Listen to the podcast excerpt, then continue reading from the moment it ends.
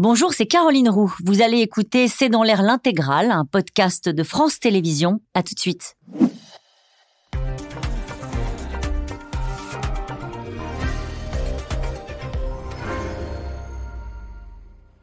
Bonsoir à tous et bienvenue dans C'est dans l'air. Nous sommes le 1er août. Vous avez peut-être la chance d'être en vacances et pendant que vous prenez le soleil ou plutôt d'ailleurs la pluie en ce début de semaine, votre facture d'électricité, elle prend du poids, euh, plus 10%. C'est la hausse surprise de l'été. Pourquoi autant? Pourquoi maintenant? On va en parler. Et puis si vous étiez tenté de rester à la maison pour envisager quelques travaux, attention, là encore, les prévisions s'annoncent assez sombres pour la rentrée, alors même que l'inflation pousse déjà beaucoup de Français à revoir leurs dépenses et leurs priorités. Électricité plus 10% en août et ce n'est pas fini, c'est le titre de cette émission. Nous attendons vos questions et réactions par SMS, Internet et sur les réseaux sociaux. Avec nous ce soir, Elie Cohen, bonsoir. Bonsoir. Vous êtes économiste, chercheur au CNRS.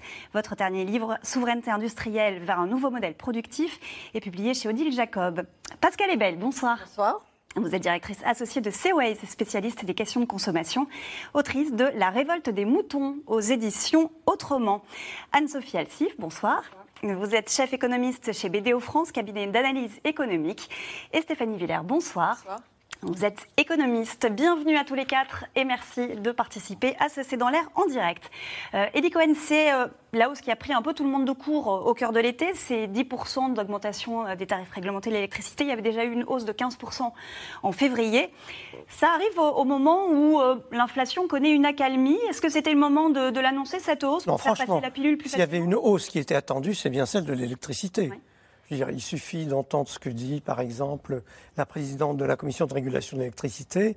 Elle a dit, au cours des 12 derniers mois, les prix ont augmenté de 100%, et la hausse en France n'a été que de 10% jusqu'à présent, donc elle rajoute 15%, donc 15 et 10%, ça ne fait que 25%, ce qui veut dire qu'il reste encore 75% de hausse à venir si on veut simplement rattraper euh, la hausse des prix euh, qui a déjà eu lieu. Alors la bonne nouvelle quand même, si j'ose dire, c'est que quand on observe les tendances d'inflation au niveau européen, les prix alimentaires et énergétiques évoluent moins que le reste. C'est-à-dire que la vraie dynamique inflationniste maintenant, c'est la fameuse boucle prix-salaire, c'est la diffusion des effets des hausses passées dans l'ensemble du système économique.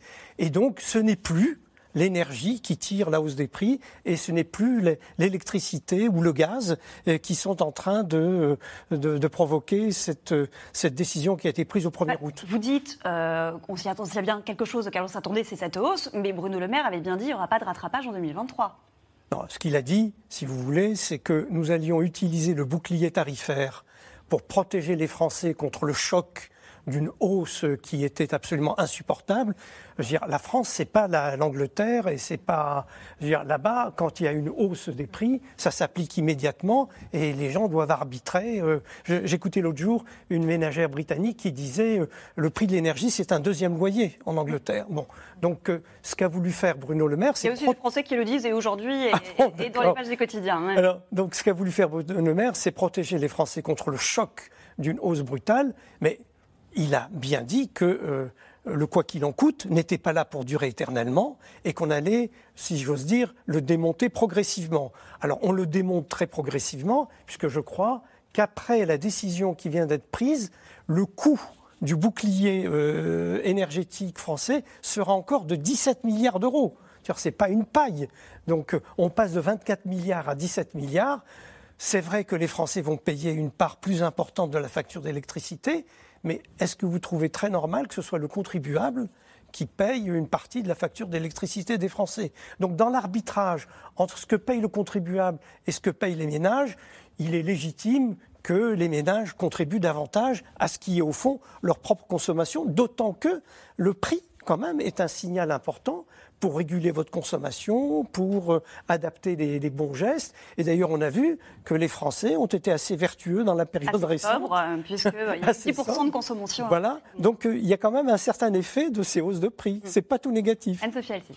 Oui, déjà, il faut voir que la bonne nouvelle, c'est quand même que l'inflation baisse, c'est-à-dire que les prix continuent d'augmenter, mais à un rythme moins important. Donc ça, il faut le dire, c'est-à-dire que la politique monétaire aussi, on a vu, on a encore eu des hausses de, taux, eh bien, est efficace, fonctionne, et cette inflation hein, qu'on attendait encore très soutenue, eh bien, en tout cas, ralentit. Donc ça, déjà, il faut le dire. Dans cette inflation, c'est plus de 60%, c'est la contribution du poste énergétique. Donc là, en effet, on a ce ralentissement parce que le baril du pétrole baisse, et donc ça aussi, c'est une bonne nouvelle aussi parce que la croissance ça ralentit.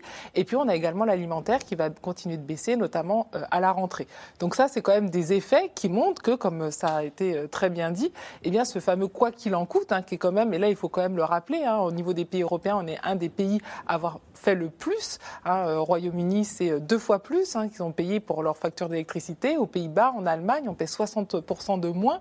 Donc c'est vraiment en termes de pouvoir d'achat, on est un des pays européens à avoir perdu le moins de pouvoir d'achat. Et pourtant, et pourtant, il y a quand même faut des micro-ménages. Complètement. Pourquoi? Parce qu'il y a, y a des grandes dichotomies, en fait, par catégorie, c'est-à-dire que ceux qui ont perdu depuis la crise Covid, eh bien, en fait, c'est les grands perdants, les personnes qui avaient des emplois précaires, les personnes qui n'ont pas pu bénéficier de toutes ces aides du quoi qu'il en coûte.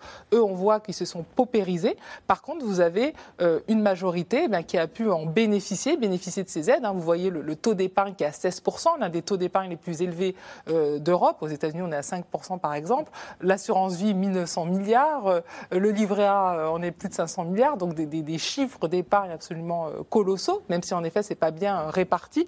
Mais donc, ça veut dire qu'il y a de l'argent. ça va bien. Alors, euh, c'est, on peut pas dire ça va bien ou ça, ça dépend toujours de votre situation et où vous êtes dans les acteurs économiques. Mais en tout cas, je pense qu'il faut faire attention, surtout quand on se compare par rapport aux autres pays. Et puis surtout aussi, hein, grâce à ce quoi qu'il en coûte, c'est aussi grâce à ça qu'on n'est pas en récession, parce que l'idée c'est de garder du pouvoir d'achat, consommer, pour avoir une croissance qui soit euh, pas nulle. Hein. Il faut rappeler qu'on est à 0,7 cette année, alors que le Royaume-Uni est en risque de récession, l'Italie, l'Allemagne. Donc c'est aussi parce qu'on a cette croissance économique que du coup, eh bien, on a aussi ces bons chiffres sur l'inflation et aussi sur le taux de chômage. Mais on disait avec la perception pour une certaine catégorie de population, eh bien, de subir des difficultés avec cette annonce de hausse des prix qui va être touchée aujourd'hui par cette euh, annonce de 10%, euh, qui va être principalement impactée? Oui, je crois que vraiment, il y, a, quand même une polarisation dans la population parce mm. que cette inflation, elle est quand même très dirigée sur deux postes qui sont l'énergie et l'alimentation. Aujourd'hui encore, on est à 12,6% sur l'alimentation. Et finalement, il y a une partie de la population qui euh, va subir une inflation qui est de deux points au-dessus de ces 4,3%. C'est-à-dire qu'il y a euh, des tensions au sein de la société parce qu'il y a une partie de la population, et ce n'est pas les plus modestes, parce qu'en effet, on a revalorisé le SMIC, mais ce sont ceux qui sont juste au-dessus, qui se prennent finalement euh, quand ils ont des enfants, quand on a une famille, ben, 13% d'augmentation euh, sur l'alimentaire, même quand on est en vacances aujourd'hui, c'est euh, important pour tous ceux qui ont un poids de leur alimentation qui est de 20%. Et donc là, on va avoir, ça va peser peut-être 0,4 points, 0,2 points sur l'inflation, c'est-à-dire qu'on est à peu près sûr qu'en août, on ne va pas annoncer qu'il y a euh, un ralentissement de l'inflation. On va être, on va stabiliser l'inflation parce qu'il y a cette hausse. Et c'est surtout en fin d'année où on dépense beaucoup d'énergie. Donc finalement, c'est à ce moment-là qu'on va voir euh, euh, cette hausse du prix de, l'électricité. Donc c'est vrai qu'en France, on a toujours maintenu des tarifs réglementés sur l'électricité. On n'a pas forcément payé, mais là, on est en train de rattraper ce que finalement, on n'a pas subventionné ou les ménages n'ont pas subventionné tous les investissements sur le nucléaire, sur l'énergie renouvelable. Donc il y a un rattrapage et on sent qu'il y a quand même beaucoup d'acteurs qui font beaucoup de marge dans l'alimentaire, on le sait, dans l'industrie agroalimentaire, les grandes marques ont annoncé des bénéfices très importants. Donc il y a quand même euh, des, des, jeux d'acteurs qui font que cette fois-ci, on le sent, on lâche un peu les foyers, hein. on lâche les ménages, on lâche les consommateurs, et ça va avoir une conséquence, qui est qu'on a une baisse de la consommation qui est très importante. Hein. On y reviendra. À moins 2. Oui, allez et donc, euh, et donc le fait qu'il y ait une consommation qui baisse, ça va quand même plomber l'économie au global. Donc c'est ça qui... Juste un point de clarification, parce qu'on risque de dire des choses hum. qui peuvent paraître contradictoires, qu'elles ne le sont pas. Si on raisonne sur les 12 derniers mois, oui, la contribution de l'alimentaire et de l'énergie à la hausse des prix a été très marquante. Par contre, si on regarde sur les trois derniers mois, c'est plus le cas. Euh, aujourd'hui, on assiste à un vrai ralentissement de la charge, euh, à la fois, si on raisonne au niveau de la zone euro, hein, à la fois du côté alimentaire et du côté de l'énergie. Donc il faut bien faire la distinction. Et c'est ce qui permet de dire à la fois qu'on est dans une période de décélération de l'inflation, au global, et que dans cette décélération de l'inflation, ce qui progresse le plus, ce sont les variables qui ne sont pas justement les variables énergétiques et alimentaires. Et si on revient sur la hausse de ces prix de l'électricité et son timing, pourquoi on le fait maintenant Pour éviter d'avoir une hausse plus importante dans quelques mois? Bah aussi parce qu'on observe que depuis le début de l'année, euh, les prix de l'énergie euh, sont en train de, reculer. Donc le cours réel, en fait, est, de moins en moins euh, important, est beaucoup moins élevé que ce soit le pétrole, le gaz et l'électricité, est moins important que, que l'année dernière. Donc les, les, distributeurs vont être moins impactés par, par les, les, les, cours mondiaux. Et pourquoi on a aussi des raisons d'espérer sur d'ici la fin de l'année, c'est que ces, cours euh, de, l'électricité baissent en France parce qu'il euh, y a eu quand même un redémarrage de certains, euh, de plusieurs réacteurs qui, nucléaires qui ont permis d'augmenter la production électrique. Et en face, on a une demande mondiale qui ralentit et qui a aussi été déclenchée. C'était ce qu'on cherchait à faire en augmentant les taux d'intérêt. Hein. L'idée, c'est de ralentir l'économie euh, euh, globale et par euh, effet ricochet, baisser le, taux d'inflation. Donc on y arrive petit à petit. Et il y a ce passage, effectivement, où l'État nous a bel et bien dit que bah, le bouclier tarifaire allait progressivement se, tarir. Donc il n'y a pas de surprise dans, dans ce domaine et ça arrive à un bon moment parce que les prix de l'énergie au niveau mondial baissent. Donc ça répond en partie à cette question qu'on a reçue. Pourquoi le gouvernement a-t-il choisi le 1er août pour réduire le bouclier tarifaire Pour que ça passe inaperçu Nos téléspectateurs s'interrogent. En tout cas, fin du ticket de caisse obligatoire, allocation de rentrée scolaire, augmentation du plafond du livret d'épargne populaire. Ce sont quelques nouveautés de ce 1er août, jour euh, traditionnel de changement. Mais l'annonce euh, la plus spectaculaire reste donc cette augmentation de 10% des tarifs réglementés de l'électricité. Une hausse qui dépasse les 30% depuis 2021 et ce n'est que le début. Juliette Perrault avec Christophe Roch. C'est un courrier que vous avez peut-être reçu ces derniers jours. Le 18 juillet, les pouvoirs publics ont annoncé une hausse du tarif réglementé de vente d'électricité et une réduction du bouclier tarifaire. Votre offre en électricité est concernée, votre prix va évoluer. Un nouveau prix à la hausse. Après 15% en février, le tarif de l'électricité augmente encore de 10% à partir d'aujourd'hui. Cela devrait concerner près de 22 millions de Français. L'augmentation est estimée à 160 euros par an et par foyer. Alors certains ont déjà anticipé, comme ce propriétaire dans l'Essonne. On a dû chauffer parce qu'on avait froid l'hiver avec deux grands radiateurs euh, qui euh, présentaient une consommation euh, très importante.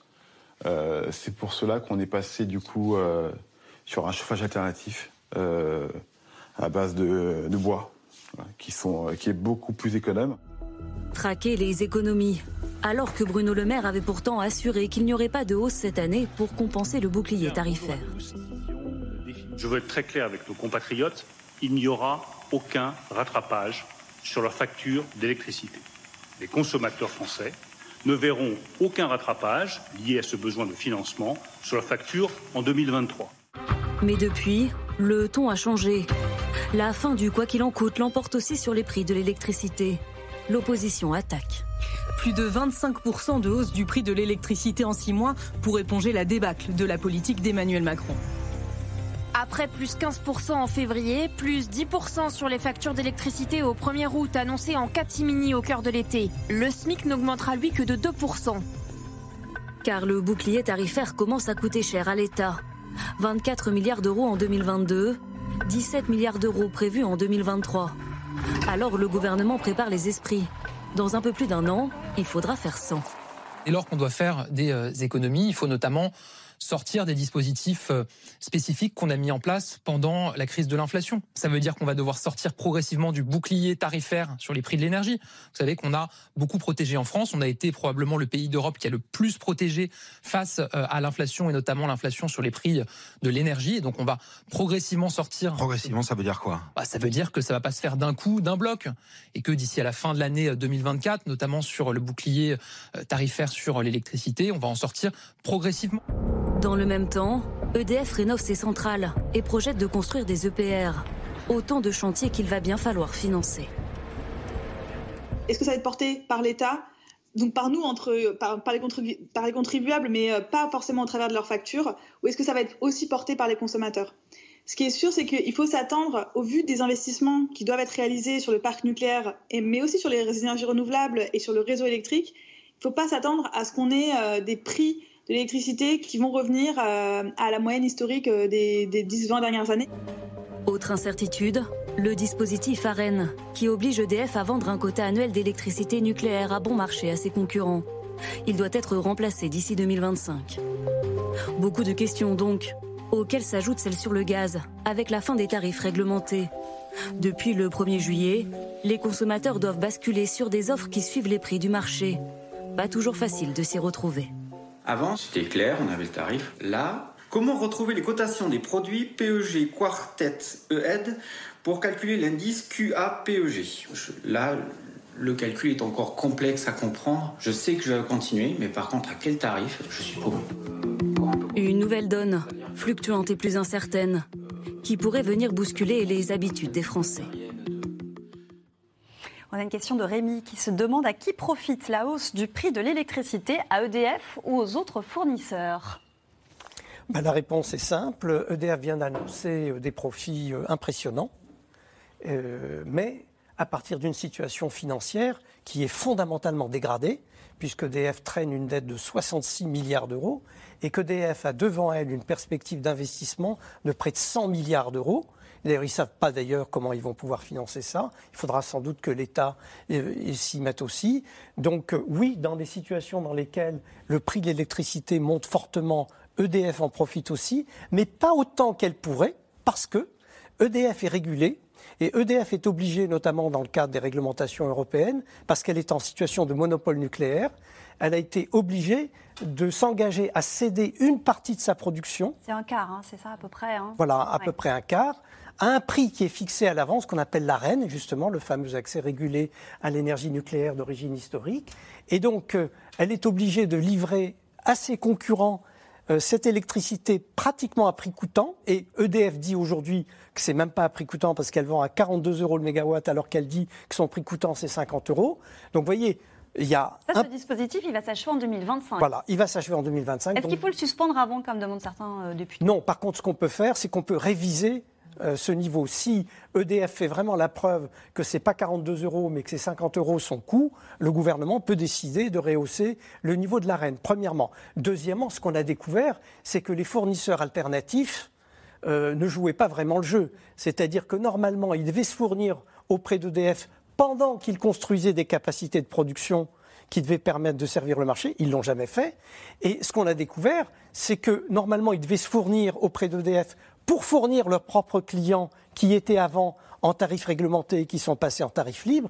Et ce qu'on a découvert, c'est que beaucoup de fournisseurs alternatifs spéculaient en fait sur cette électricité qu'ils avaient bon marché pour la vendre meilleur marché sur les euh, marchés européens qui eux étaient à un niveau plus élevé. Donc en gros, il y a un peu d'ordre à mettre dans le système. Ce que disait d'ailleurs ce matin. Une meilleure régulation du marché. Et puis surtout, il faut prévoir les modalités de financement d'EDF à terme, parce que le grand carénage, les nouvelles centrales, la mise à niveau, les découvertes qu'on fait périodiquement sur des défauts de centrales qu'on croyait très fiables, comme les, centrales 1450 euh, qu'il a fallu, sur lesquelles on a découvert des problèmes de corrosion qui, euh, qui étaient inattendus. Donc euh, il y a une vraie falaise financière devant EDF. Pour rebondir sur ce qu'on disait, sur, Emmanuel Vargon, qui préside la commission de régulation de l'énergie, disait ce matin il faut qu'on soit plus dur à l'entrée sur le marché avec de nouveaux acteurs. Ça veut Exactement. Dire quoi? Alors vous avez raison. Effectivement, dans une interview, elle a dit quelque chose qui m'a beaucoup surpris. Elle a dit, au fond, l'État ne devrait pas s'amuser à réguler.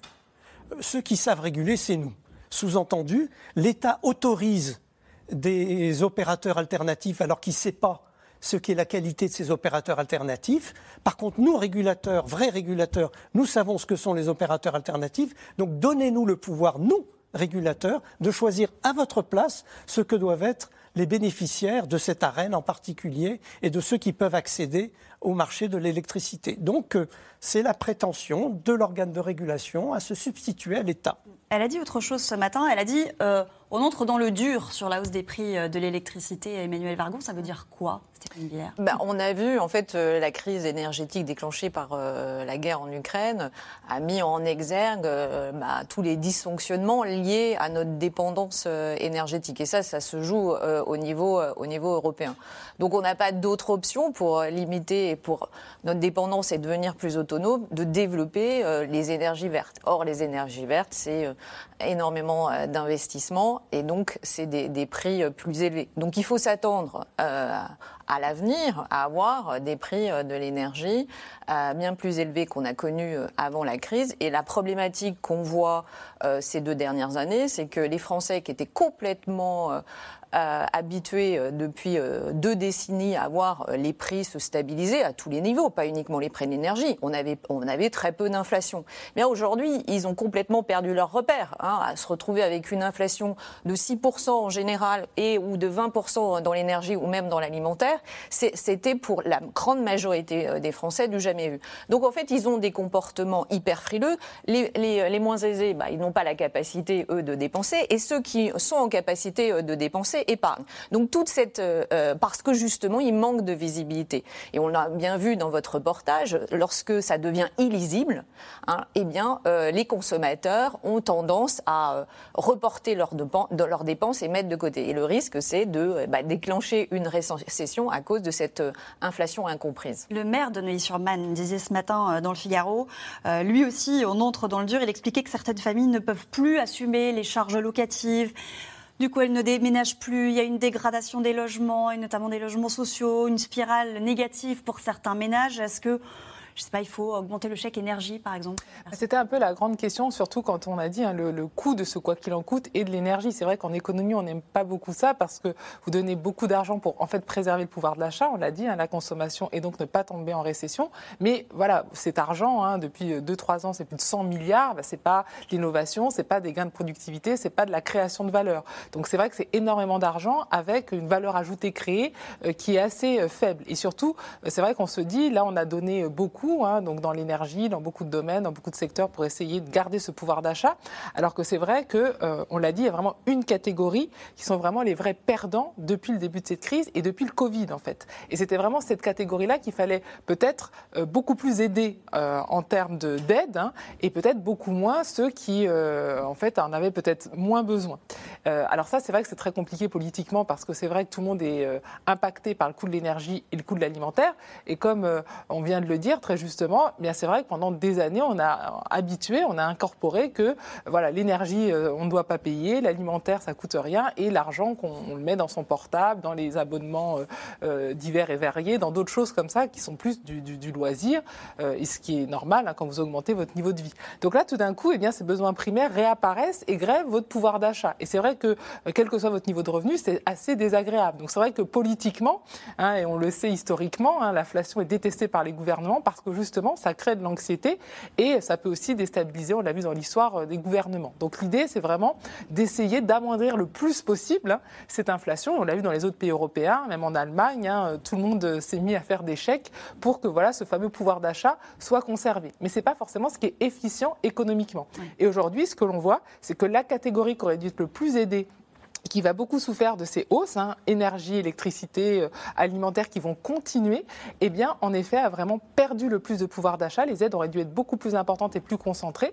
Et l'autre partie, en fait, finalement, eh bien, euh, a pu garder un, niveau, pas forcément progressé, mais en tout cas garder ce qu'on avait, la situation d'avant-crise. La question qu'elles soient plus ciblées, justement, ces aides que Alors, justement, comme ça coûtait beaucoup plus cher, il y a eu cette idée de dire on cible, donc on l'a vu, en fonction de votre nombre de kilométrages, prendre bien sûr les revenus, hein, c'est ça quand même euh, qui joue beaucoup. Donc voilà, avoir des aides beaucoup plus ciblées. Le problème, c'est que ça vient tardivement et puis il y a déjà beaucoup d'argent. On l'a dit hein, depuis le début des programmes, c'est 100 milliards d'euros. Donc c'est vraiment colossal. Et donc à un moment comme les autres pays européens aussi arrêtent de faire du quoi qu'il en coûte et que les taux augmentent, eh bien on l'a dit, il faut faire des économies. Et là, à ce moment-là, on va fermer les robinets, alors qu'en effet, ces catégories-là vont en avoir le plus besoin et ont vraiment le risque de paupérisation le plus important. Donc c'est ça, à mon sens, euh, qui est très très compliqué pour les mois à venir. Parce qu'elle est belle.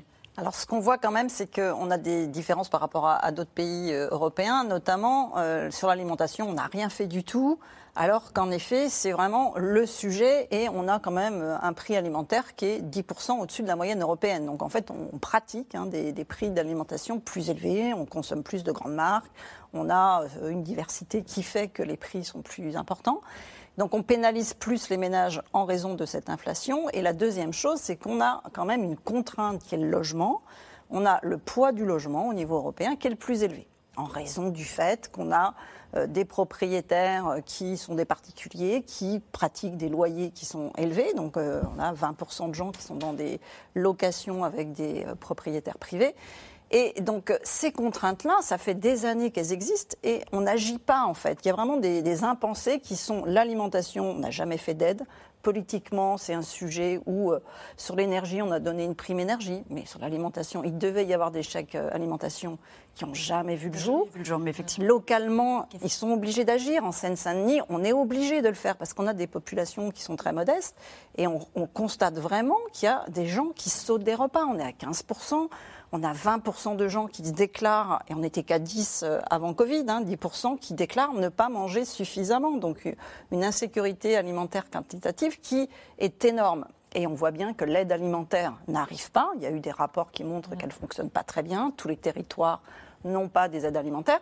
Donc il y, a, il y, a, quand même des écarts qui se creusent vraiment sur ces deux sujets, qui sont quand même complètement liés pour le logement aussi au poids de l'énergie et l'alimentaire, en fait, qui sont des dépenses contraintes et qui font que finalement, même si globalement, macroéconomiquement, il n'y a pas de hausse des inégalités, parce qu'on regarde les revenus euh, au global et pas en enlevant ces dépenses contraintes. Si je regarde ce qu'on appelait autrefois le pouvoir d'achat effectif, en enlevant le logement notamment, eh bien, les écarts se creusent. Oui. Et finalement, c'est ça qui crée des tensions euh, au niveau du pays, des frustrations, des jeunes, parce que ceux qui sont le plus contraints, c'est vraiment les 18-24 ans. Donc c'est finalement pour ces catégories de population qui sont éco-anxieux, créer une contrainte de plus qui aujourd'hui euh, finalement se voit euh, dans euh, les, les, mouvements, euh, le sentiment de déclassement social. Bah, J'ai le sentiment, en vous écoutant, que vous êtes en train de faire le procès de l'État-providence français. Parce que vous êtes d'accord avec moi pour estimer que la France est le pays qui a l'État-providence le plus étendu, le plus généreux, le plus redistributif, celui qui corrige le mieux les inégalités primaires. Euh, on est le pays euh, qui, en même temps, a les prélèvements fiscaux sociaux les plus importants. Donc, euh, si, avec ce système-là, chaque fois qu'un problème spécifique apparaît, il faut faire un chèque spécifique, un chèque énergie, un chèque alimentaire, euh, un chèque rentrée scolaire, euh, un chèque vacances scolaires. Je ne sais plus quelle est la dernière idée de chèque euh, qui a été inventée récemment pour inciter à ne pas consommer trop de produits sucrés parce qu'ils sont nocifs pour la santé. Il y a quelque chose qui ne va pas là. Donc je crois que si on va au bout du raisonnement, alors il faut avoir le courage de dire que le système fisco-social français, qui est le plus lourd des pays développés est inefficient. On va revenir juste à une question de téléspectateur à propos de l'électricité. Et Daniel qui s'interroge, qui nous dit est-ce que c'est une électricité hors de prix qui nous attend à moyen terme? Et pourquoi ne pas le dire clairement? alors déjà, ça dépend euh, de, euh, à la fois de deux paramètres, c'est-à-dire l'offre et, la demande. Et on est bien en peine de pouvoir imaginer une stabilité au niveau géopolitique qui ne créerait pas de tension. Donc il y en a peut-être à venir et qui pourrait euh, déclencher de nouveau une envolée des, prix comme on a connu du pétrole, de l'électricité. À chaque fois, en fait, ça joue sur, sur ce type de matières premières.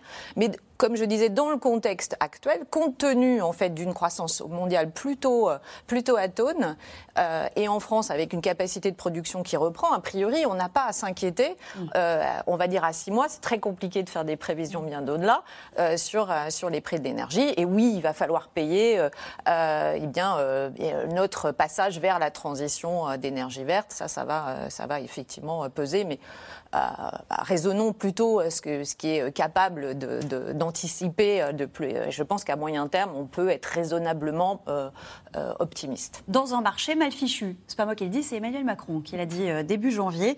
Ces problèmes structurels, on est en train de les régler. Est-ce que juste on peut rappeler comment est fixé le prix de l'électricité aujourd'hui? Ah bah il y a une formule très compliquée. Euh, qui Et donc tient... mal fichu, ça, c'est, bah, oui, parce que si vous voulez, il y a plusieurs éléments. Premièrement, nous sommes dans un marché intégré au niveau européen.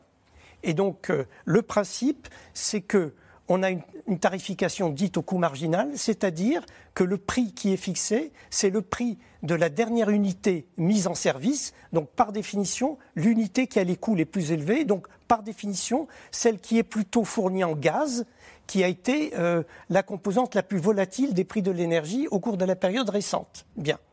Donc ça, c'est le premier élément. Ça, ça permet normalement d'éviter les ruptures d'approvisionnement, parce que ça permet d'inciter les producteurs à avoir en réserve un certain nombre de capacités de production qui ne sont utilisées que pendant la superpointe. Et donc, si on leur disait que pendant la superpointe, on allait payer à prix moyen, ils n'accepteraient jamais d'avoir cette capacité de production dite sous cocon. Donc, un, on a un marché intégré au niveau européen. Deux, euh, ce marché fonctionne par ordre de mérite, comme je viens de l'expliquer. Et trois, la hantise qu'on a, c'est la rupture d'approvisionnement, c'est le blackout. Il faut absolument éviter le blackout. Eh bien, quand vous voulez avoir un, système ceinture et bretelle, eh bien, ça vous conduit à avoir un prix de l'électricité qui est plus élevé que si on disait simplement aux gens produisez au meilleur coût et acceptez un certain nombre de ruptures de temps en temps. Alors, tous ces débats, on ne les avait pas en France jusqu'à présent, parce qu'on avait quelque chose de merveilleux. C'était notre parc nucléaire qui tournait euh, à 85 ou 90% de sa capacité. Aujourd'hui, il est à combien? Ah bah Aujourd'hui, il est à 65 ou 70. Il a énormément baissé. Ce qui est déjà plus qu'il y a quelques mois. Ah, oui, oui. oui. Euh, l'autre élément, c'est vrai que sur ces questions d'énergie, hein, et c'est surtout au niveau européen que, ça se joue, et on le voit, parce qu'avec euh, ces dépendances, il y a toute la question de la réindustrialisation. Et là, on voit qu'on paie aussi les paris qui ont été faits il y a 10-20 ans sur quelle dépendance énergétique. C'est vrai que l'Europe du Nord, et notamment les Allemands, ont décidé d'avoir une dépendance totale par rapport euh, à la Russie. Nous, on a le nucléaire, et d'ailleurs, à cette époque-là, les Allemands nous ont dit arrêtez le nucléaire. Donc c'était quand même très, euh, très visionnaire sur ce qui, euh, ce qui pouvait se passer. Aujourd'hui, on voit qu'avec la transition, il y a quand même le. C'est un mot d'esprit. ils n'ont pas fait exprès, en effet. Euh, mais euh, quand on voit en effet ce qui s'est passé, et surtout que l'on voit que dans la transition, on choisit quand même l'électricité, il y a quand même une réflexion euh, à se, dire qu'en France, eh bien, en effet, on produit de l'électricité. Et donc, on pourrait avoir un certain avantage comparatif en termes de compétitivité, en termes d'entreprise. Les États-Unis ne se, gênent pas pour le faire, la Chine n'en parlons pas, enfin, et, et, les Allemands, bon, là, ils ont arrêté le nucléaire, mais dans d'autres circonstances, peut-être qu'ils auraient fait la même chose. Donc, c'est peut-être pas une finalité, mais en termes de transition, on voit que c'est un véritable enjeu et qu'au niveau européen, bien sûr qu'il y a des débats pour avoir la, meilleure énergie au meilleur prix, mais que chacun pousse aussi la meilleure énergie en fonction de sa spécialisation productive et en fonction de son industrie. Et que ça, ça va beaucoup jouer, euh, on le voit aussi avec le nucléaire, hein, comment la France essaie de pousser pour que ce soit une énergie euh, dite de, transition. Ça va quand même beaucoup jouer pour beaucoup d'industries. On parle bien sûr de l'automobile, on parle de l'électrification de euh, tout le processus productif. Et donc là, c'est plus seulement le prix de l'énergie, on va dire les dépendances qui jouent, mais aussi le devenir industriel de l'Europe. Et donc là, en effet, les intérêts peuvent être divergents et donc ça aura un impact aussi sur l'énergie. Parce que c'est vrai que c'est souvent la question qu'on se pose en disant on produit l'énergie, on a le nucléaire, et eh bien pourquoi, comme aux États-Unis, ils ont le gaz ou le pétrole de schiste, notre énergie est aussi euh, euh, importante On devrait euh, rien payer et en plus, ça devrait être un argument pour attirer toutes les entreprises comme font les, les, États, les États-Unis. Donc ça, ce sont de, de vraies questions qu'il va falloir se poser aussi, je pense. Pascal Ebet, si on revient juste, nous, à l'échelle des ménages, comment on peut faire pour éviter de trop payer l'électricité? Alors, ce qui s'est passé l'année dernière, c'est que les foyers ont diminué leur consommation. On était dans la période de sobriété énergétique, donc ça a diminué de 4% en moyenne sur l'énergie euh, sur l'année. Donc, en effet, on sent bien que là, en fin d'année, il va falloir euh, reprendre en fait ces habitudes qui ont été faites, de se chauffer moins, de moins faire la cuisine. Enfin, il y a vraiment eu des gestes de se couvrir, euh, etc. Mais encore une fois, c'est-à-dire que ça, les gestes qui ont été faits, ceux qui l'ont fait euh, de, finalement sans trop euh, se poser de questions, ce sont plutôt ceux qui ne se posent pas trop de questions en termes de budget. Et il y avait déjà quand même des foyers qui étaient déjà en précarité énergétique. Donc pour cela, passer à 19 degrés, c'était déjà le cas. Hein. Donc eux, ils n'ont pas de marge de manœuvre. Donc c'est toujours cette difficulté de ne pas agréger et de comprendre qu'il y a que sur le territoire, on a quand même des, difficultés euh, sur certaines populations. Et c'est simplement que cette population qui a des difficultés, qui n'arrive pas à boucler les, les fins du mois, sont plus importantes. Hein, elles sont, euh, moi dans mes enquêtes, c'est deux tiers des Français qui disent qu'ils n'arrivent pas à boucler la fin du mois. Aujourd'hui, on va le voir, euh, le crédit, le coût du crédit est de plus important, donc on, ne peut pas financer. Donc on, a des, quand même réellement plus de tension aujourd'hui euh, qu'il y a un an. Effectivement, pour ceux qui le peuvent, il y a aussi la rénovation énergétique. Ma prime rénove va voir son budget augmenter de 66% en 2024. Des travaux de rénovation qui bénéficient toujours d'une TVA à 5,5%. Et ce sont bien les seuls. Le gouvernement envisage même d'en finir avec la TVA réduite pour les travaux de rénovation, euh, cuisine, salle de bain ou plomberie. Elle passerait de 10 à 20%. Les professionnels du bâtiment craignent que les ménages renoncent à acheter ou rénover un secteur qui se dit déjà en grande souffrance. Constance Meyer avec Aubry Perrault, Diane Cacciarella et Nicolas Baudry-Dasson.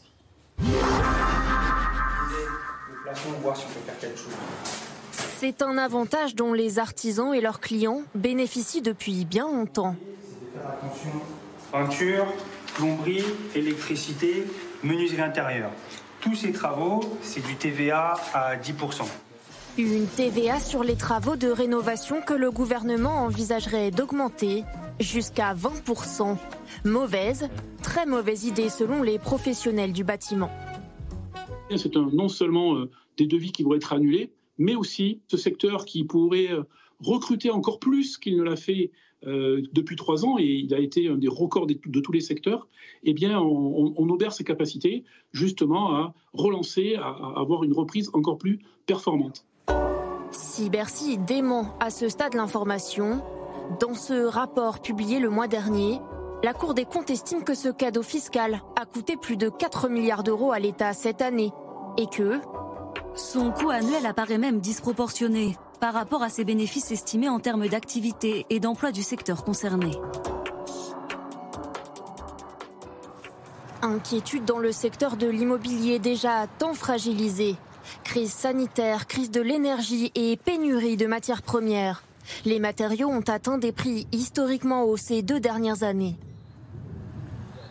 On a le bois qui a pris plus de 50%, on a le vitrage qui a pris plus de 30 à 40% avec l'aluminium. On a vraiment tous les, tous les secteurs de la maison ont été impactés. Hein. Même les tuiles, qui aujourd'hui sont toujours dans très très forte pénurie, ont pris des hausses considérables à cause de la hausse du coût de l'énergie. Les prix devraient bientôt se stabiliser. Mais combien de temps encore avant que l'activité ne reprenne dans un pays qui manque tant de logements 2023, on est euh, sur une baisse historique de la maison individuelle avec euh, des chutes des ventes et des hausses des taux d'annulation. On est de l'ordre de moins 30 à moins 50 C'est un rêve qui va devenir de plus en plus inaccessible aux Français. Et pour le logement déjà existant, autre difficulté, la course à la rénovation énergétique. Les appartements les plus mal classés sont déjà interdits à la location et difficile à revendre. Mais encore faut-il pouvoir acheter. Cinq banques ont refusé de prêter à Xavier Tingry, lui qui rêvait d'être propriétaire. La maison devait être donc en plein milieu du terrain. Euh, on voit que derrière il y a les champs, mais malheureusement, ça ne se fait pas. Des projets de vie abandonnés à l'appel en ce moment, selon ce professionnel. On aurait mis le garage juste en face. C'est la première fois qu'il y en a autant. On a déjà eu des clients qui ont eu des défauts de financement parce que c'était un peu juste et que euh, ça s'est mal passé pour eux. Ça s'est toujours arrivé, ça arrivera toujours. Mais, là, la proportion est, bien plus forte. Des Français qui ne peuvent plus emprunter à cause du taux d'usure, c'est-à-dire le taux que l'emprunteur ne doit pas dépasser avec le taux d'intérêt de son crédit, le coût de son assurance et les frais de dossier. Pour résoudre la crise, la Banque de France a revu à la hausse aujourd'hui ce chiffre dépassant les 5%. Un moyen d'absorber des taux d'intérêt qui s'envolent depuis 2021 pour atteindre les 4% cet été. Alors du coup, on en est où pour le dossier du 14e bah, Du coup, on devrait lui obtenir un taux à, 3,90. Ah, c'est pas mal. Ouais. Donc on, a plus, euh, voilà. En dessous des 4%. C'est ça. Et quand les crédits sont finalement acceptés, les futurs acquéreurs doivent revoir leur projet à la baisse. Selon une récente étude, en trois ans, les Français ont perdu 25 mètres carrés en moyenne à l'achat. Des gens qui empruntaient à 1,5% euh, en décembre 2021, et eh ben, quand ils empruntent à 4% en juillet 2023, leur capacité d'emprunt a énormément chuté.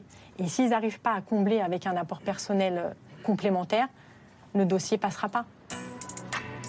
Avec un marché si déstabilisé, les prix commencent à baisser, y compris dans les villes les plus prisées comme à Paris, Lyon ou Bordeaux.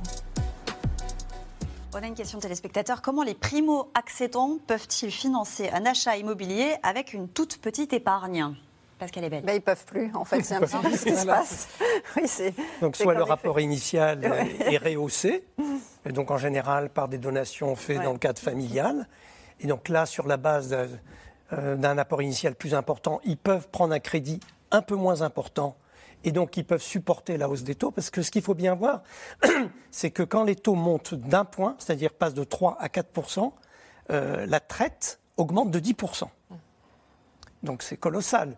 Et donc si vous ne voulez pas payer une traite de 10% ben, il faut que vous acceptiez d'acheter moins de mètres carrés, donc que vous revoyez votre projet immobilier. Euh, ce qui est très frappant euh, là cette année, c'est que vraiment, c'est toute la filière immobilière qui est touchée. C'est toute une chaîne. Mais on va y revenir juste sur ces primo-accédants. Ça veut dire quoi? 100% des dossiers de primo-accédants aujourd'hui sont refusés ou presque? Alors ça, ça- ça- ça a doublé, oui, la proportion de gens qui euh, ont des refus de crédit sur l'immobilier. Et c'est en effet parce qu'il y a les banques ne veulent pas prendre de risques, notamment parce que ça a été expliqué dans le reportage, il y a euh, un écart entre le taux d'usure, ce qu'on autorise qu'ils euh, donnent aux, aux particuliers qui veulent acheter, et les taux que le taux d'intérêt que ça les protège en quelque sorte quand ils achètent bah, c'est c'est- en effet c'est c'est fait pour que les banques n'augmentent pas trop vite les taux d'intérêt par rapport aux taux d'intérêt qui ont été fixés par euh, la BCE. Donc en effet, euh, les banques aujourd'hui refusent beaucoup de crédits parce qu'ils ne veulent pas prendre de risques et euh, donner euh, notamment euh, avoir du surendettement qui en fait va coûter cher à la banque qui aura un client qui ne va pas pouvoir rembourser. Donc c'est ça qui se passe en ce moment, mais sur les crédits à la consommation comme sur les crédits immobiliers. Et ce qui fait qu'en effet, euh, les prix ont chuté de 8% dans les grandes villes euh, et il y a beaucoup moins de gens qui euh, achètent, puisqu'en effet, aujourd'hui, il y en a un quart qui voient leur dossier refusé. Donc forcément, c'est- ça, fait, ça fait chuter les, les ventes. Et donc, euh, on a vraiment des, des difficultés sur ce secteur en ce moment. Et tous les agents immobiliers euh, et toute la filière, euh, le bâtiment aussi, sur les projets de, immobiliers neufs. Oui, mais en fait, il ne faut pas oublier que c'est le but recherché que les prix baissent. Hein, donc, euh, on a augmenté les taux pour euh, baisser euh, l'inflation et donc baisser la totalité des prix et les prix de l'immobilier euh, vont avec. Et on voit aujourd'hui effectivement que on- les, les primo-accédants ou les autres, en fait, ceux qui veulent acheter euh, peuvent pas acheter la même surface. Pourquoi? Parce que les prix n'ont pas encore suffisamment baissé.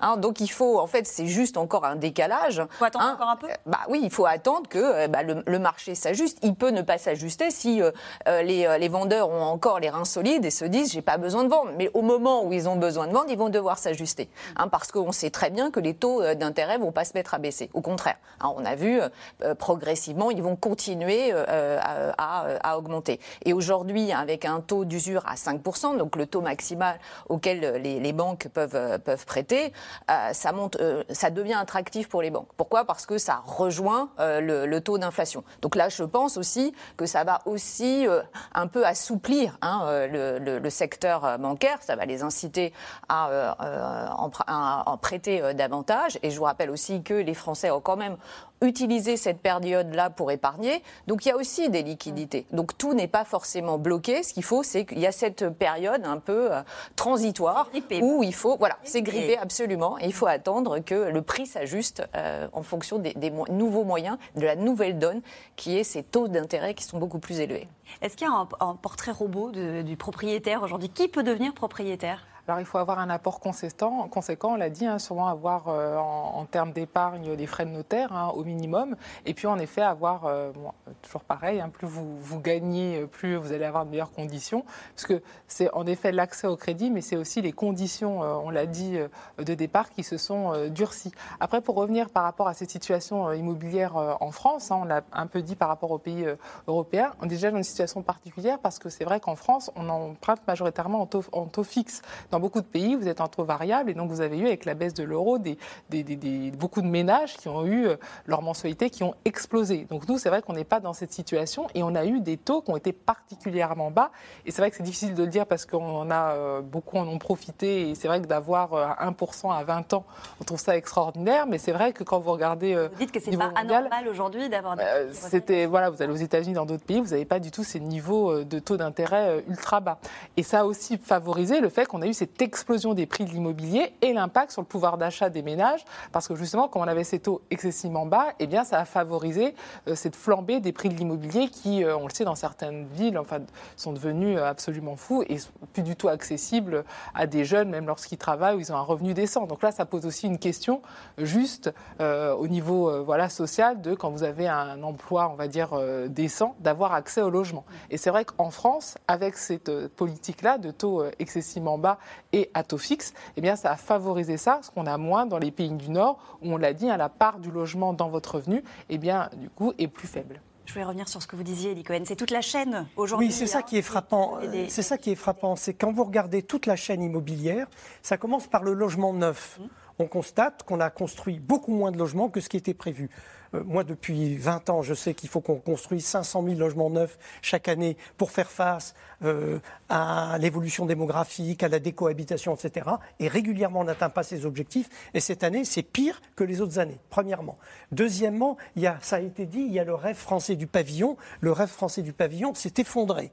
Les Français ne peuvent plus s'acheter des pavillons à cause de la hausse des prix dont on a parlé dans les villes, mais surtout à, cause de la hausse de toutes les matières premières qui contribuent à la construction de logements et dont on a parlé. Mais ce n'est pas tout.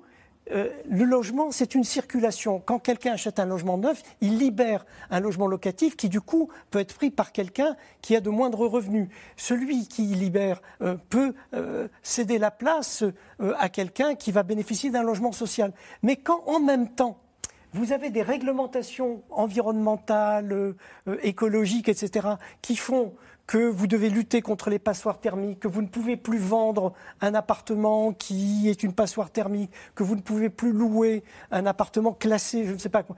Et donc ça, ça veut dire que vous raréfiez l'offre. Donc vous raréfiez l'offre neuve, vous raréfiez l'offre ancienne, et donc entre les deux, eh bien, les Français sont pris en tenaille. Donc ils continuent à chercher à acheter. Mais là, il y a la troisième catastrophe qui arrive, c'est-à-dire c'est la hausse des taux et la hausse des taux qui euh, euh, s'est faite très rapidement, alors qu'on a été habitué euh, pendant 20 ans à des, à des taux d'intérêt en réel qui étaient négatifs compte tenu de l'évolution des prix. Donc ça veut dire que ça peut durer, cette crise? Donc ça, c'est une crise sérieuse, à mon avis, qui est appelée à durer. Alors, bon, ce qui a été dit tout à l'heure est tout à fait juste. Quand les prix ont augmenté à Bordeaux de 15% au cours des, des, dix dernières années, le fait que ça baisse à près de 2 ou 3%, c'est quand même sur le fond d'une hausse qui, au total, aura été très importante. Donc, on est en train d'assister à un réajustement, mais sur un fonds qui est, ça a été rappelé, un fonds dans lequel la part du budget des ménages qui est consacrée au logement est une part très significative et qui est un des freins majeurs à la mobilité des Français et donc à la mobilité de l'emploi.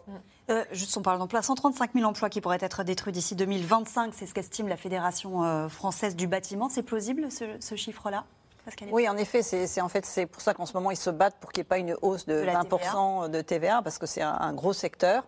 Et euh, en effet, comme il y a l'effet en chaîne en plus sur la production de bâtiments neufs, qu'il y a des lois aussi de zéro artificialisation, il y a moins d'autorisation. C'est un secteur qui euh, à l'avenir, va avoir en tous les cas des, difficultés en, termes de marge, parce qu'il va falloir investir plus. Quand on sait comment, les, comment les, ce qu'on appelle les DPE qui se mettent en place vont demander un nombre de rénovations énergétiques très importantes, euh, on comprend bien qu'il va y avoir des, difficultés dans le secteur. Et en effet, en ce moment, ils sont en train de, négocier qu'il n'y ait pas cette hausse de TVA. Puis encore un mot d'immobilier. On vous rappelle que vous avez encore quelques heures pour euh, déclarer aux impôts vos biens immobiliers. Le site des impôts qui a connu pas mal de bugs euh, ces dernières semaines, y compris ce mardi, je crois. Au-delà du, raté, ça sert à quoi cette déclaration de biens immobiliers? Ah, C'est pour la taxe d'habitation, tout simplement. La taxe d'habitation, normalement, a été supprimée pour les résidences principales. Donc il faut bien préciser que votre logement est une résidence principale ou pas. Si ce n'est pas une résidence principale, si vous louez, bah, à ce moment-là, il faut déclarer quel est votre locataire. Votre locataire payera une taxe d'habitation. Mm. Donc l'État charge de l'argent. Charge de l'argent. C'est simplement la, norme. Si, ça permet aussi d'essayer de lutter contre les, logements euh, vides, ou en tout cas essayer de faire euh, qu'il y ait de moins en moins de logements euh, dans ville. On voit dans les grandes villes, vous en avez beaucoup qui ne sont pas forcément occupés.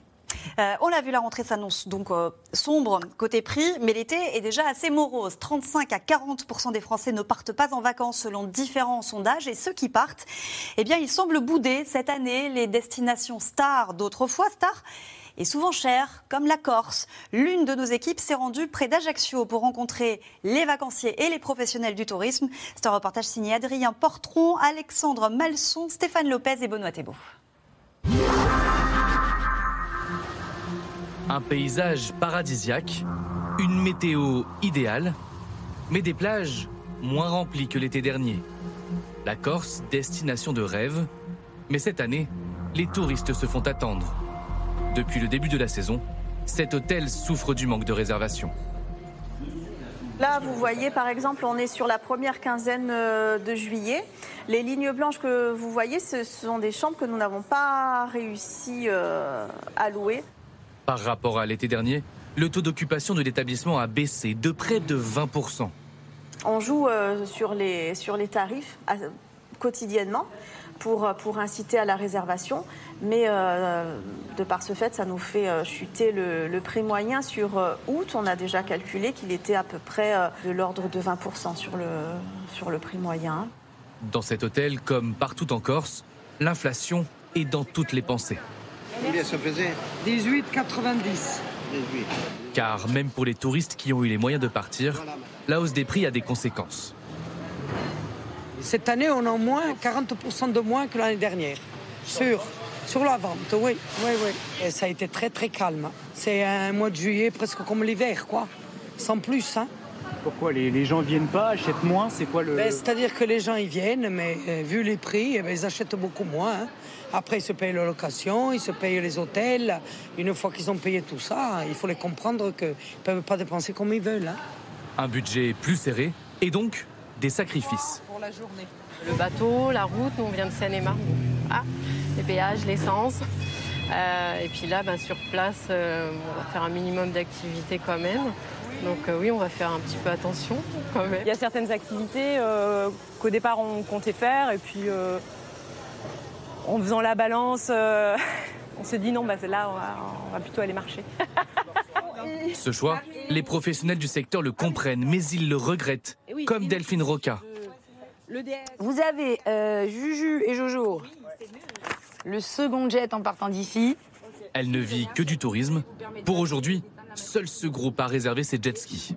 Normalement, là, actuellement, c'est trois randos par jour que je devrais faire. Je vous fais des signes, donc démarrez votre moteur, coupez votre moteur. J'ai des résas sur le mois d'août, oui, mais c'est pas comme d'habitude, quoi. Donc, euh, si on fait pas nous le mois d'août, je sais pas. Là, vraiment, sur, les, sur la saison, sur la pré-saison, je sais pas euh, ce que ça a donné, parce que les charges, elles continuent à courir hein, à tous les niveaux. Donc, euh, ouais, ça fait vraiment, ça fait peur. Une baisse de fréquentation sur l'île de Beauté qui a peut-être une autre explication. En début de saison, les autorités locales ont choisi de restreindre l'accès à l'île pour mieux la préserver, étaler le flux touristique sur l'ensemble de l'année. Fini la publicité, une erreur selon les professionnels du secteur. On demande déjà à la région un vrai plan tourisme, une vision à long terme du nombre de places d'avions, du nombre de places de bateaux. Là, on se rend compte que sur cette année, on a plus de 400 000 places d'avions qui ont disparu. Donc forcément, l'offre est bien moins importante. Donc on a fait moins de publicité, on est moins sorti. Donc on demande vraiment à la région déjà un vrai plan d'action pour sortir le tourisme aussi bien en formation qu'en finance, qu'en infrastructure, qu'en publicité. On puisse sortir de là. Le tourisme qui représente plus de 40% du PIB de l'île. Alors, tous les espoirs se tournent vers le mois d'août. 39 000 passagers sont attendus dans les aéroports de Bastia et d'Ajaccio ce week-end. Un chiffre stable par rapport à l'été dernier. Question, avec le réchauffement climatique, n'y aura-t-il pas de moins en moins de touristes en Corse? Est-ce que la, la question du climat commence aussi à peser dans les choix euh, des, des touristes Pascal Ebel? Alors en effet, on peut imaginer qu'avec ce qui a été euh, vécu comme canicule, notamment dans certains pays, pas forcément la France encore, l'année suivante, quand on a une mauvaise expérience, on ne revient pas au même endroit. Donc tous ceux qui ont été en Grèce, qui ont eu des difficultés, ils vont pas y retourner. Et donc tous les pays qui sont, euh, qui depuis, certes, depuis de nombreuses années sont quand même déjà très chauds l'été, il y a forcément que ceux qui partent en, en dernière minute, qui vont dans ces pays parce que les prix vont être moins chers. Sur la Corse, il y a quand même euh, une situation qui est en effet, on veut lutter contre le surtourisme. Et en fait, on préserve. C'est quand même une des régions qui est la mieux préservée, notamment dans le sud de la France, parce qu'on on essaye de limiter, parce que quand il y a trop de touristes, les gens n'ont plus envie de revenir non plus. Donc c'est d'arriver à trouver un équilibre par rapport à ceux qui vivent du tourisme et tous ces enjeux de biodiversité, de destruction euh, de, de la nature, quoi, en fait. hein. C'est ça qui, qui est aujourd'hui au cœur des, des débats du tourisme.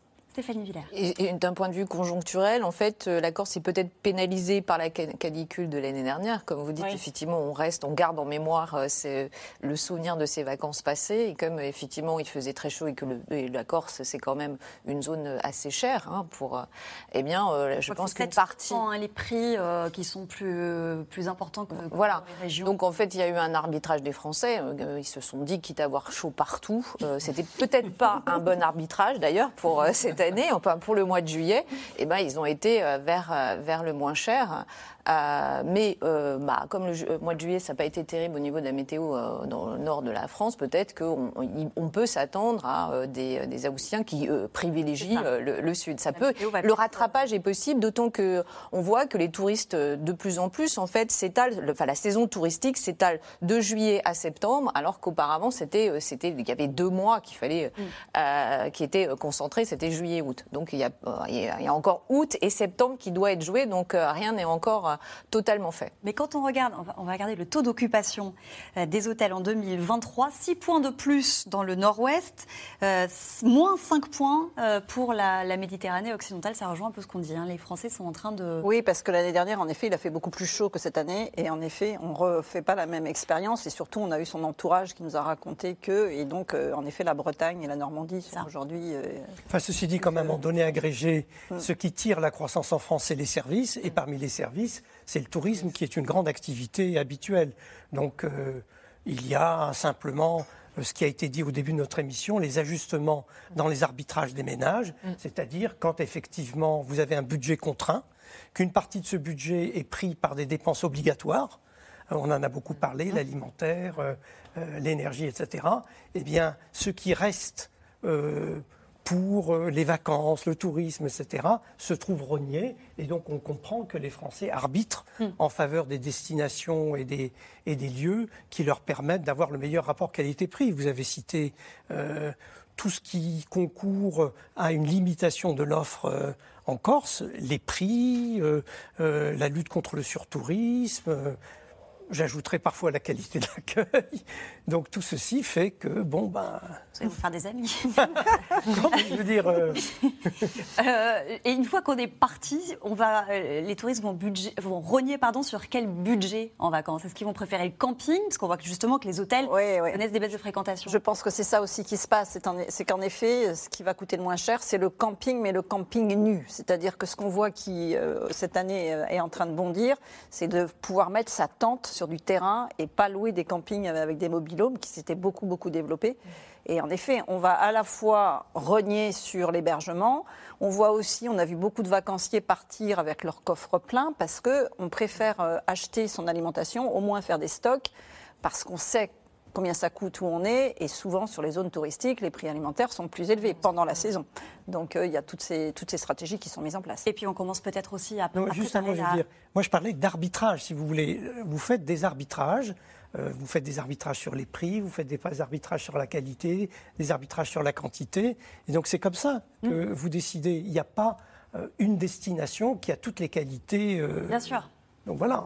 Et donc, dans un contexte de budget contraint, bah, vous faites certains arbitrages que vous ne faites pas habituellement. En arbitre, on anticipe aussi peut-être aussi davantage, c'est-à-dire qu'on sait que la rentrée va arriver, qu'il va y avoir également des dépenses. Peut-être que les prix euh, vont à nouveau euh, augmenter. Oui, ça rejoint ce qu'on avait dit un peu sur la polarisation des inégalités justement dans la population. C'est-à-dire qu'en effet, plus vos revenus est bas, plus vous allez le consommer. Et donc, avec euh, justement cette polarité, eh bien, vous avez beaucoup moins de gens en termes de volume qui peuvent se permettre d'aller absolument où ils veulent et dans les destinations les plus cher. Donc, en effet, comme on n'a pas forcément euh, cibler massivement les personnes qui étaient plus de risque de décrochage. Et on l'a dit, hein, classe moyenne, SMIC juste un petit peu plus, donc qui n'ont pas forcément eu toutes les aides.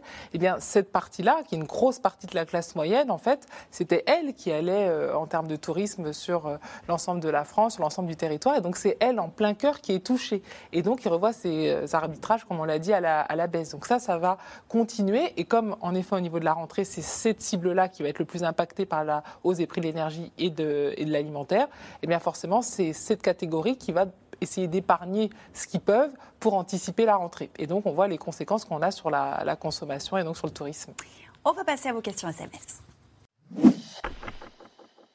Vous venez d'écouter C'est dans l'air, c'est un podcast France Télévisions. N'hésitez pas à vous abonner. C'est dans l'air est disponible gratuitement sur toutes les plateformes audio, en vidéo disponible sur francetv.fr. À très bientôt.